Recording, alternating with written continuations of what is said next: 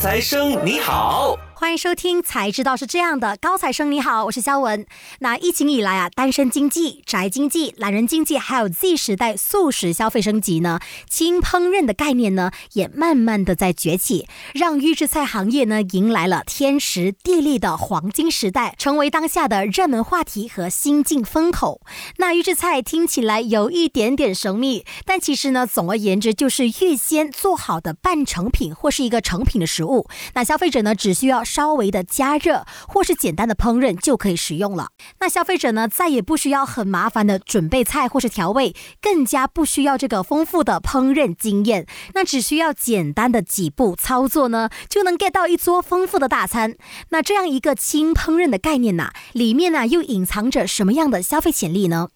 那就在三年前呢，受到疫情的影响，民众的活动范围呢也开始受到了限制，同时也改变了人们长期的这个生活方式和餐饮习惯。那长期宅家的生活呢，也激发了大家下厨的热情，这也帮助了预制菜快速的被市场接受。那这个行业呢，就在天时地利人和的情况下，迎来了新的发展机遇。那我们今天的高材生啊，就是懒惰厨房的创办人 Ryan Dan。嗨，大家好，我是 Ryan，我是懒惰厨房的创办人。那可能有很多听众朋友没有听过预制菜的这个专业术语，那有请 Ryan 呢来简单给我们分享一下预制菜到底是一个什么样的概念呢？OK，so 基本上呢，现在的人们他们的生活越来越繁忙啊，嗯哼，so 很多人都觉得诶时间不够用啊，然后其实想要在家里自己把一餐煮好呢，是需要很多时间的，就是你早上起来需要去买新鲜的菜，回到去还要准备，然后准备完过后就要马上吃完它，你放太久又不新鲜哦。是。那么这种情况之下呢？呃，市场上就出现了这样子的食物咯，就叫做 ready to cook or ready to eat meal。那么这种食物它被生产出来的目的就是要减少大家准备食物的那个过程，让大家只需要从冰箱拿出来，可能就随便呃煮一煮，还是就放 microwave 加热就能够准备好一餐了。So 这个也是目前我们懒惰厨房 mainly focus 在推出的食品啦。嗯嗯嗯嗯。那我想要问看了，像 Ryan 刚刚所说的嘛，只要放去 microwave 或是你在稍微加热之后呢，就能够食用了嘛？那相信有很多听众朋友听到这个预制菜的概念，可能心里会有些担心的。那预制菜能不能放心吃？换句话说啊，菜肴的这个营养质量呢，会不会被降低呢？OK，这个是非常好的问题啊。嗯。所以基本上目前在市场上啊，我们讲这一种呃 pre-packaged meal 啊，它有分为几种呢？呃，第一种呢就是呃速冻食品，就是那个工厂把这个食品它做完过后呢，它马上进入一个呃零下可能三十度甚至到五十度的速冻机，在短时间之内呢将这个食物给速冻起来。为什么要用速冻呢？因为速冻呢，它在很短很短时间之内将那个食品给冷冻起来的话呢，它能够保持那个食物的 texture and food quality。因为如果呃我们平时把食物放在冰箱啦，我们讲放在 fro 呃 freezer 那一 part 啊。它的功用，呃，is just to store frozen food，is not to freeze。 啊，就是它是拿来保存嘛，它是它不来冷冻，所以我们要把食物快速冷冻呢，最好的方式就是用速冻机啦。那么第二种方式呢，来做这种懒人食品呢，就通过 retort，就是高温杀菌啊。它的原理是怎样呢？就是我们把那个食物放进一家呃非常高温高压的机器，然后呢，它里面可以 up to 呃一百二十一度，然后是非常高压度的。它在短时间之内，呃，放差不多十五分钟，将那个真空好的包装食品啊。的里面的食物用很高很高的温度、很高压来给它破坏完里面的这种啊 bacteria 细菌成分。所以的呃第二个做法 retort 高温杀菌呢，它好是呢，就算我们不需要冷冻，我们放在普通的 normal temperature，它还是一样可以放六个月甚至放一年。啊，所以这个两种就是目前最 common 的呃懒惰食品了。Other than that，其实没有别的方法了，就是一个速冻或者是呃高温杀菌。OK，所以市场上就是有这两种懒人食品了。是。那么基本上很多人会想，哎，这种懒人食品其实我们吃多对身体会不好啊，还是怎样啊？其实呢，很多时候呢，呃，这种用速冻还是用高温杀菌的食品啊，其实它会比普通的罐头食品来的还更加安全。哎，是是，因为有有很多食品啊，基本上他们如果不透过这两个方式来让它呃放更久的话呢，他们是用防腐剂嘛。那么其实速冻的原理就是呢，将那个食物的温度控制在零下十八度。那么其实，在零下十八度的时候呢，食物里面面的细菌是是是完全不会滋生的，它会进入那个冬眠状态。那么在这个情况之下呢，我们完全不需要防腐剂，就能够用很天然的方式把那个食物的保质期拉到很长。那么第二个方式呢，是用高温杀菌嘛？高温杀菌它已经把里面 Q 的 Q 到完了，所以它也不需要放任何的防腐剂。所以这个两个方式其实是非常的健康的。当然，有的人会讲，哎，你这种包装啊，这样子高温杀菌啊，它会不会可能产生一些化学效应啊？是呃对身体不好，会开始还怎么样啊？这种呃呃食品包装呢，都是啊有去经过 lab test 啊，他们用的这种包装材质跟我们普通用的 plastic 是完全不一样啊。它这种 nylon bag 还是这种 aluminum foil 啊，他们是能够 go up to like hundred degree Celsius，所以基本上在普通的温度下，一百二十度都好，一百度都好，是完全安全的，是 food grade 食品安全的啊，所以是大家不用担心这种问题了。嗯，好，谢谢 Ryan 对我们这些分享啊因为其实我自己本身早期对这个冷冻食品啊都有一些顾虑，就想，哎呀，不要吃这么多啦，怕一些，会怕有一些致癌物品之类的东西。那今天 Ryan 就给我们大家解释了一个很好的一个分享啦。那 Ryan 据我所知哦，你自己本身也从事这个行业好几年了嘛。那从市场的反应来看呢，你认为基本上预制菜的这个消费人群都是谁？那他们的购买目的或是这个消费场景是什么呢？其实，当我们刚刚推出这种懒人食品的时候呢，我们一开始我们会认为，哎，可能这种食品它最多的 buyer 啊，可能会是那些年轻人还是上班族啊，因为他们比较忙嘛。然后现在的人开始慢慢不爱煮东西了。But then surprisingly，当我推出市场后呢，我们看我们的数据哦，我我很很 surprise 的是啊，我看到我们的 customer base 多数都是那一种呃呃家庭主妇、妈妈群主，哎，反而是他们喜欢这样子的食品哦，呃，反而会比年轻人呃。的数量还要多，当然我相信在越来越久的将来呢，当这些呃，因为我我有看过一个 study，他有讲到啦，现在人的这个生活节奏啊，慢慢。变成越来越宅啊，就是以前的宅男宅女啊是比较少了，可能是以前他们的人需要工作，需要出到去外面啊。现在因为科技的发展嘛，有了 Internet 啊，然后有了这种 Zoom 啊，变到人开始慢慢慢慢习惯这种这样的生活方式。那么我相信在以后科技越来越发达，AI 越来越呃先进过后呢。人们的 behavior 会变到越来越窄，那么在这个情况之下，我相信年轻人吃这种呃懒人食品的数量数据会大大超越呃这种啊安迪啊安哥啊这些咯。嗯，那我们继续下一个话题哦。那对于这个行业啊，相信外界比较关注的就是呢，目前预制菜的这个市场的情况是怎么样的呢？那它所占的优势又是什么呢？那么基本上好像我们是完全做 online，嗯，就我们是没有自己的自己的餐厅，是自己的 restaurant，我们只是完全在 online 呃零售这种这样的产品罢了。那么我们跟线下餐厅其实最大的差异化在什么地方呢？嗯，我们注意到了。呃，especially 在 KL 啊，反正我以前我大学的时候，我曾经在一家广告公司做过工了，做差不多有四个月时间。然后我们途中呢会有一个 one hour 的 lunch break 啦。然后我注意到，其实那个 one one hour lunch break 永远是不够，因为当我从公司大 leave。排队，因为 lunch time 全部人都是在那时间下来嘛，是高峰时期。是是，我下到去就要十五分钟了，然后等我去到我的 car park area，我驾车出到去就差不多要 half an hour 了。是，所以你你基本上根本没有时间去到那个地方，再慢慢的吃完一餐再回来。所以我觉得，especially for 这种呃上班族啊，是不可能在那个 one hour 是足够的。那么，所以换句话说，上班族的 lunch hour 都是赶赶赶、冲冲冲。是，他他们就是可能就是自己带来 office 这边，然后呢 lunch time 在他们 cafeteria 就 microwave。吃哦，或者是吃 office 的 Milo 饼干啊，就这样子吧，解决一餐。对我来讲，呃，如果啦，因为我们工作其实是需要能量的，才能够增加我们的效率嘛，对不对？如果在在你 lunch time 的时候，那个唯一一个给你休息、可以给你补充养分的时间呢，你只是吃饼干罢了，吃 Milo 罢了，它里面就是 sugar cuts，所以它很难给到你足够的营养啊跟精力去做功能。那么我们的食品的出现，我相信就这种懒人食品呢，它能够带去 office 那边，然后他真的要吃的时候，就拿来跟他可能定热还。是放那种 air fryer 啊啊，就加热就可以吃了，而且是一个一个比较营养均衡的一餐啊，会有高蛋白质啊，也是会比较低碳水低糖，所以我觉得呃，这个也是我们推出很多厨房食品的使命啊，我们真的是要让大家呃，不只是吃的方便啊，还要吃的健康。嗯，明白明白。那刚刚跟 Ryan 聊过啊，我所理解到的就是呢，节省时间和方便是预制菜受到市场青睐的这个主要原因嘛。但是如果我们细分一下这个市场啊，原来还有其他不同的驱动因素，造就了这个预制菜行业的发展趋势。哎，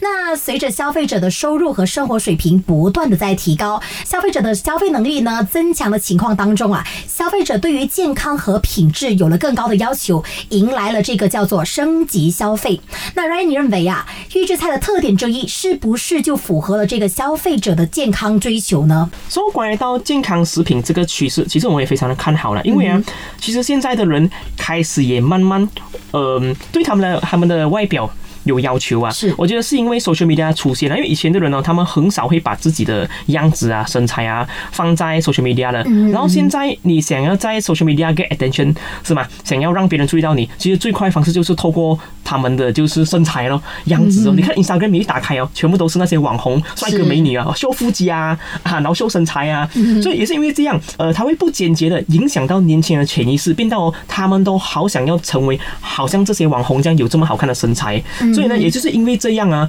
我注意到现在的这个这个健身房越来越多了。那么，其实人除了健身之外啦，我们想要把身材控制好，其实最重要的还是透过饮食习惯啦。因为很多人讲嘛，七分靠饮食，三分靠健身，对不对？对对。所以我们的好汉有我高啊，如果你没有把把食物吃好啊，at the end of the day，你是很难得到好身材啊。嗯，现在的的科技。发展到越来越快啊，那么基本上啊，我们人在一小时里面能够做的东西是越来越多的。呃，example 啊，我们以前我们要呃剪一个 video，是我们可能需要用相机拍了，把那个 video 放去电脑里面，然后再跟它简介，再跟它 save，再跟它播出来。现在呢，手机可以完成所有东西，甚至手机可以完成所有的简介，所以人的效率就就因为通过这种科技的的提升而而加快了很多很多。是，所以那也代表呢，我们人每一小时能够做的东西越来越多。我们人的时间也越来越珍贵了。那么，其实真正我们能够去用这种科技来杠杆我们时间的话呢，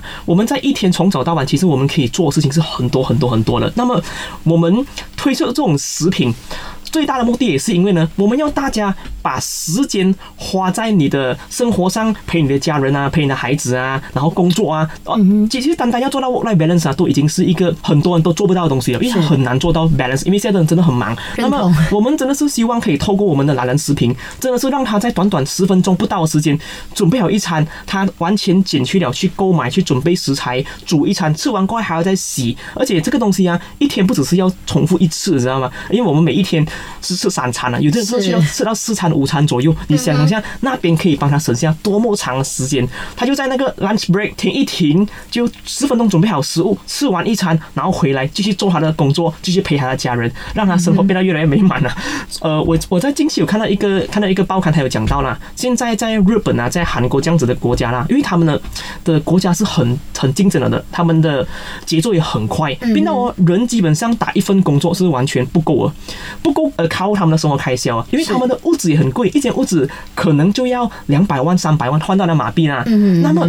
年轻人他们的工作是根本买不到屋子的，你要能够 afford to rent a house 就。租罢了啊！你可能需要打两份工或三份工，所以多数的日本人他们都是一个人，普通人都会打两份工了。所以你看，他早上要打工，晚上要打工。如果是有家庭有孩子的，怎样陪老婆，怎样陪孩子呢？所以在日本啊，这种人的懒人食品啊，是已经是很普遍的了。在过去的五年、十年内啊，只是讲马来西亚可能比较慢我们的节奏，就他们在日本甚至做到啊，他们一家三口，他们的三菜一汤在小冰 l 买了，真的是放在家里冰箱里面，到吃东西的时候啊，妈妈是。没有煮东西的，从冰箱拿出来那个汤，拿那个饭，拿那个菜，拿那个肉，叮叮叮叮，搞定，是这样子的，他们的他们的方式的。那么我相信，随着我们马来西亚越来越发达，越来越进步啊，我们也是有一天会到达呃他们那个阶段的。所以我非常看好这个呃懒人食品它的趋势了。是，那我们换下一个问题哦，像刚才 Ryan 所说的嘛，在疫情期间啊，就刺激了一种新的消费现象，叫做懒宅经济。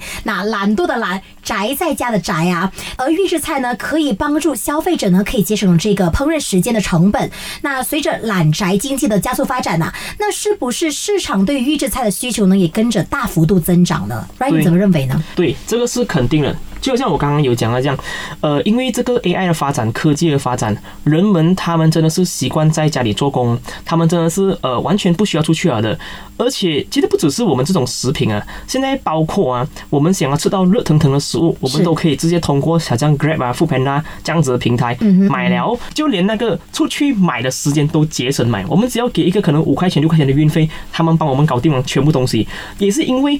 这一切的东西，然后呢，就连开会也不需要聚会用 Zoom 啊。他们这种东西已经把人们给呃宠坏。把把那我觉得不能讲宠坏了，因为它算是一个好的现象了。是，就是我们可以更有效率的。用同样的时间，可是却能够做到更多的东西咯啊！那么的确宅人肯定是会越来越宅了，这个是避免不了事实的。是，嗯，那其实进入到二十一世纪嘛，Z 时代，也就是九五后和零零后呢，也逐渐成为了这个餐饮消费主体。那毕竟这个群体追求的就是方便和高效的餐饮消费嘛，那他们接受新物的能力也比较强。那是不是这就意味了预制菜呢将会受到 Z 时代的青睐呢？那刚刚也有说到。嘛，就是你们的主要客户群都是偏在于家庭主妇方面嘛？那你认为 Z 时代会不会成为你们下一个最主要的这个客户群体呢？呃，是我非常相信，我们接下来呢，我会把我们的 focus 大力大力的放在这些九零后啊啊零零后他们的身上啦。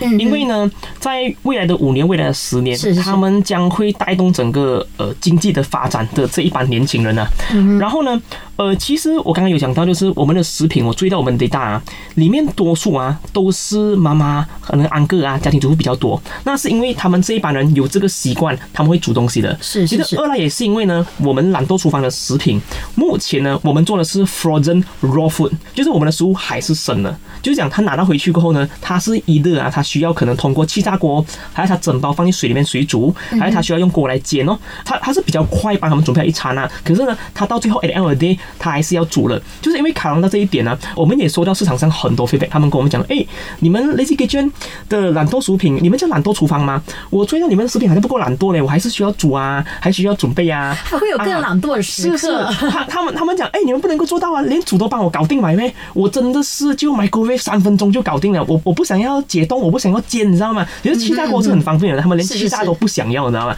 所以呢，就因为市场上的 feedback，我现在也我跟我团队他们，我们大力的在这个 R&D 阶段，我们在研发这个新的我们的产品，叫没有啊，就是我们会把这个食品，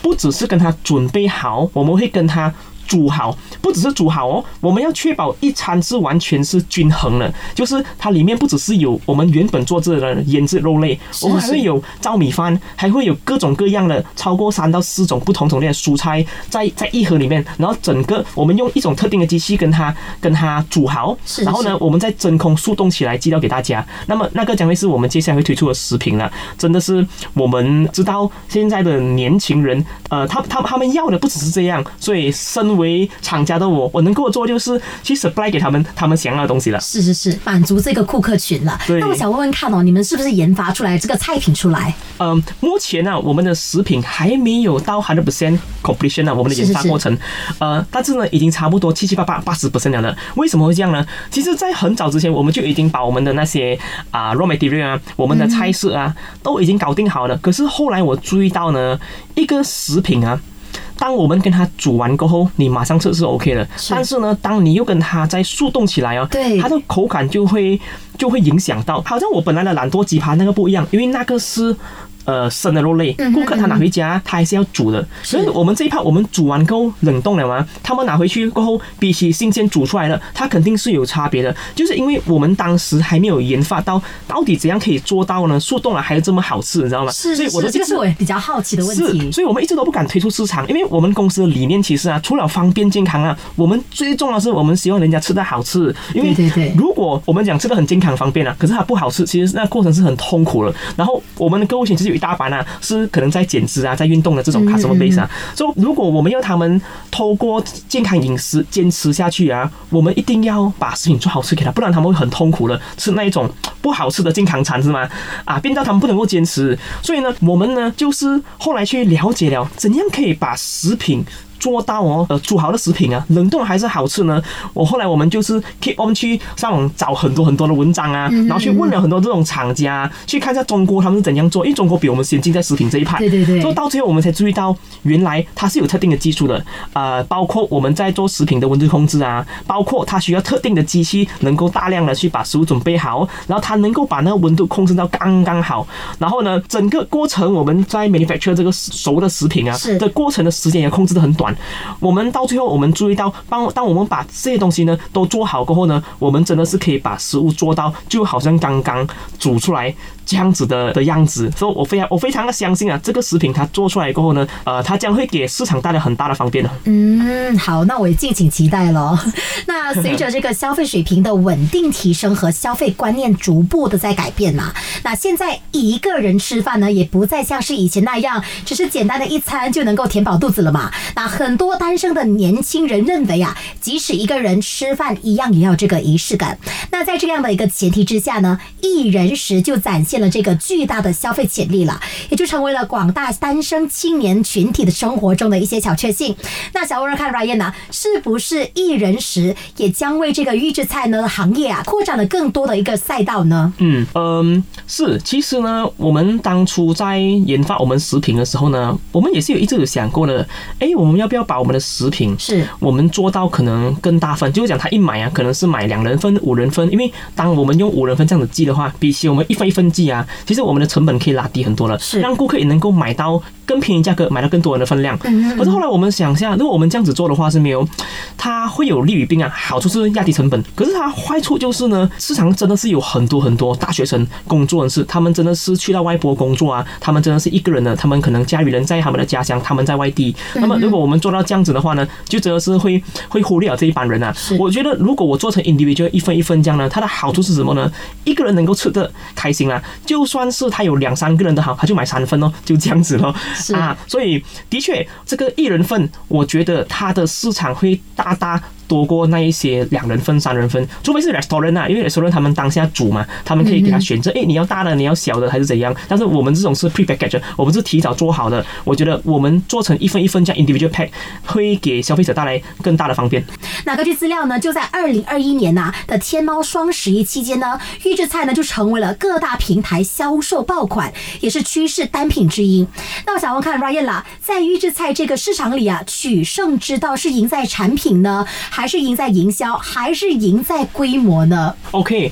呃，这个是一个非常好的问题啊。其实我常常也会给我朋友问到，哎，Ryan，你们的狼鼠方哦，你们在短短三年不到时间，你们把你们粉丝去到一百千，然后我看你们好像做的很成功嘞，嗯啊，然后呢，他就问我，其实你们哦是怎样把广告给做好了，做到这么多人知道你们？是我都会跟他们呃讲这个东西啦。其实我们想要把一个品牌做上来的话呢，在我的角度啦，营销当然是很重要，因为呢，再好的产品如果没有经过营销去宣传啊，就没有人知道你的东西的存在啊。没有人知道的话，再好吃的好，有些人知道呢？啊，那么相同的啊，营销这个东西呢，它是一个双面刀的，尤其是现在这个呃网络发达的年代啊，social media 是吗？Everything is transparent，我们能够看到啊了，就是说，如果你的营销做到安装安装很够力了，然后呢，当顾客他买到你的东西的时候呢，他打开的时候。跟你所 promote 的东西是完全不一样的，跟他预期的不一样。是是，那么呢，这个东西会给你带来很大的伤害，因为他们随便只要在你的 Facebook 给那个 bad review 啊，是你就完蛋了的。对对对。因为因为如果你产品没有 control 好啊，你出去不是一个人给你 bad review，如果是有五个十个的话，然后现在的顾客他们很聪明了，买东西之前呢，会先爬你的这些啊文章看一看你的产品的这个这个口碑啊，看你的 review 啊，所以那个会大大影响到你的你的产品接下来的销售量。所以呢，对我来讲啊，营销很重要。那么当然呢。产品品质才是关键，因为呢，所有呃能够把品牌做到很成功的的的牌子啦的产品呢，他们都一定是先把这个产品的需求，然后产品的品质给顾好先的。好像呃，我们讲今天我们大家都很喜欢用 Apple 嘛，当然 Apple 是一个很厉害的营销公司啦。好像当初它做出来的时候呢，它真的是颠覆性的改变了我们人们用电话的习惯，就是完全一个 screen 一个 button 就能够做到很多很多东西。可是我们 back to the fundamental 啊，我们看它产品，它的产品其实好不好，我们不能够给它的外表啊，给它的这个很 fancy 的这个这个营销啊，给盖掉它本来产品的功能跟它产品的这个品质，你知道吗？我我我我用了 Apple 很多年了，其实我注意到我一家电话我用三四年了都完全没有问题的。是。然后在我以前的时候，我会买过各式各样的牌子啊，我注意到每次到第二年开始很累很卡，可是 iPhone 就没有这个问题咯。那是因为他们真的是把产品做得很好，所以如果产品在不好的情况之下呢，我们大量做营销呢，那么它只会让那个产品，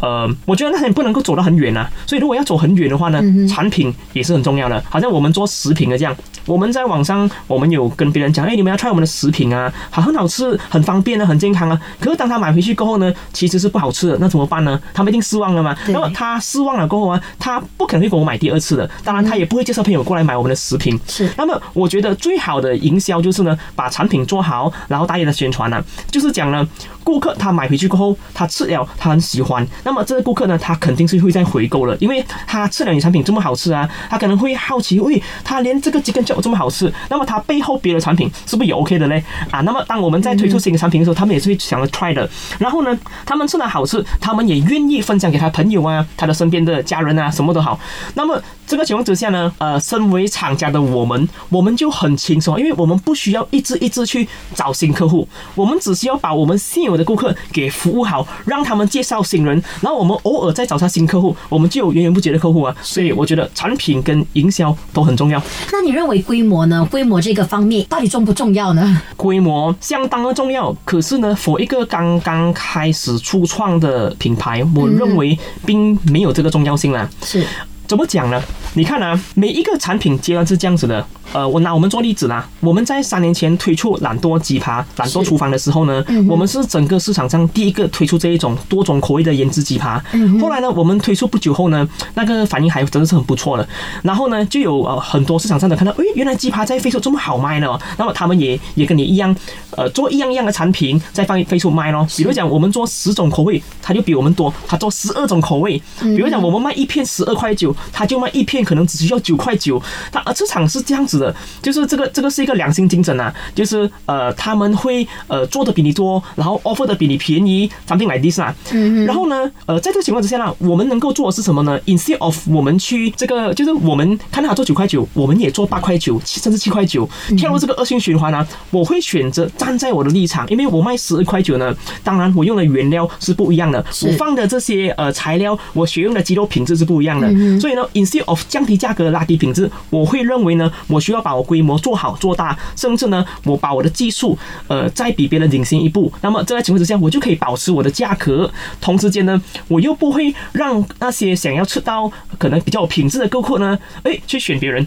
啊。所以规模，我觉得。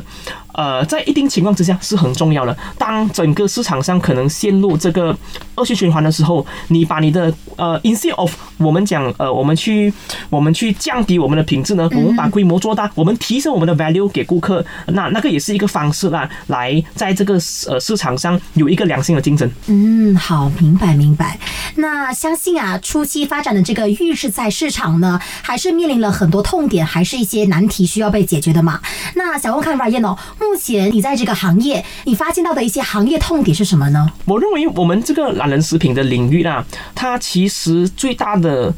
问题痛点呢，是在运输这一 part 啊，因为我们是做 frozen 的，那么冷冻食品啊。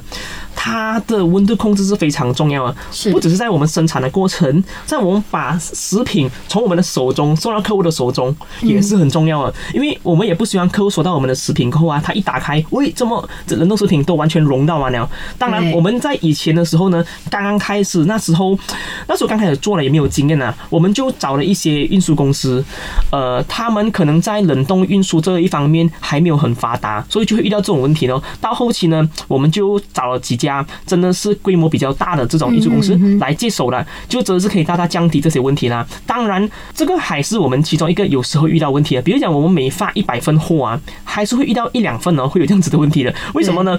运输这个东西呢，它是我把东西寄到客户的手中，对，然后顾客他收到过后啊，有可能顾客刚好他那个时间他不在家，他出去了，还是他在外面工作啊，out station 了，那么可能他到了晚上才回来，然后可能有时候也是因为一些一些沟通方式，那个司机。他没有跟顾客讲，哎，这个是冷冻食品来的啊，顾客就没有意识到，以为是普通的包裹了。回到来过后，哎，就就融掉了。那个是我们前期遇到问题喽。到后期呢，我们就开始慢慢 SOP 化了。我们叫我们的每一个运输公司的司机呢，你一定要在送货的时候跟他们讲，这个是冷冻食品。你现在不在的好，你确保你在一小时内快点回来，快点签收拿回家，放在冰箱里面啊。当然做好这个 SOP 动作呢，真的是大大减低这个问题了。呃，为了避免这个问题，我们团队也是有去讨论过啦，可以怎样解决呢？到后期我们的方法就是呢，我们的团队客服团队在送货的前一天，我们会先跟客户确定一下，你明天能够签收没有？他讲 OK 的话，这个人性化，是是是，我们会一个一个 WhatsApp 他们的啊，明天大概在十一点到六点之间会收到货给你的。你没收到的话呢，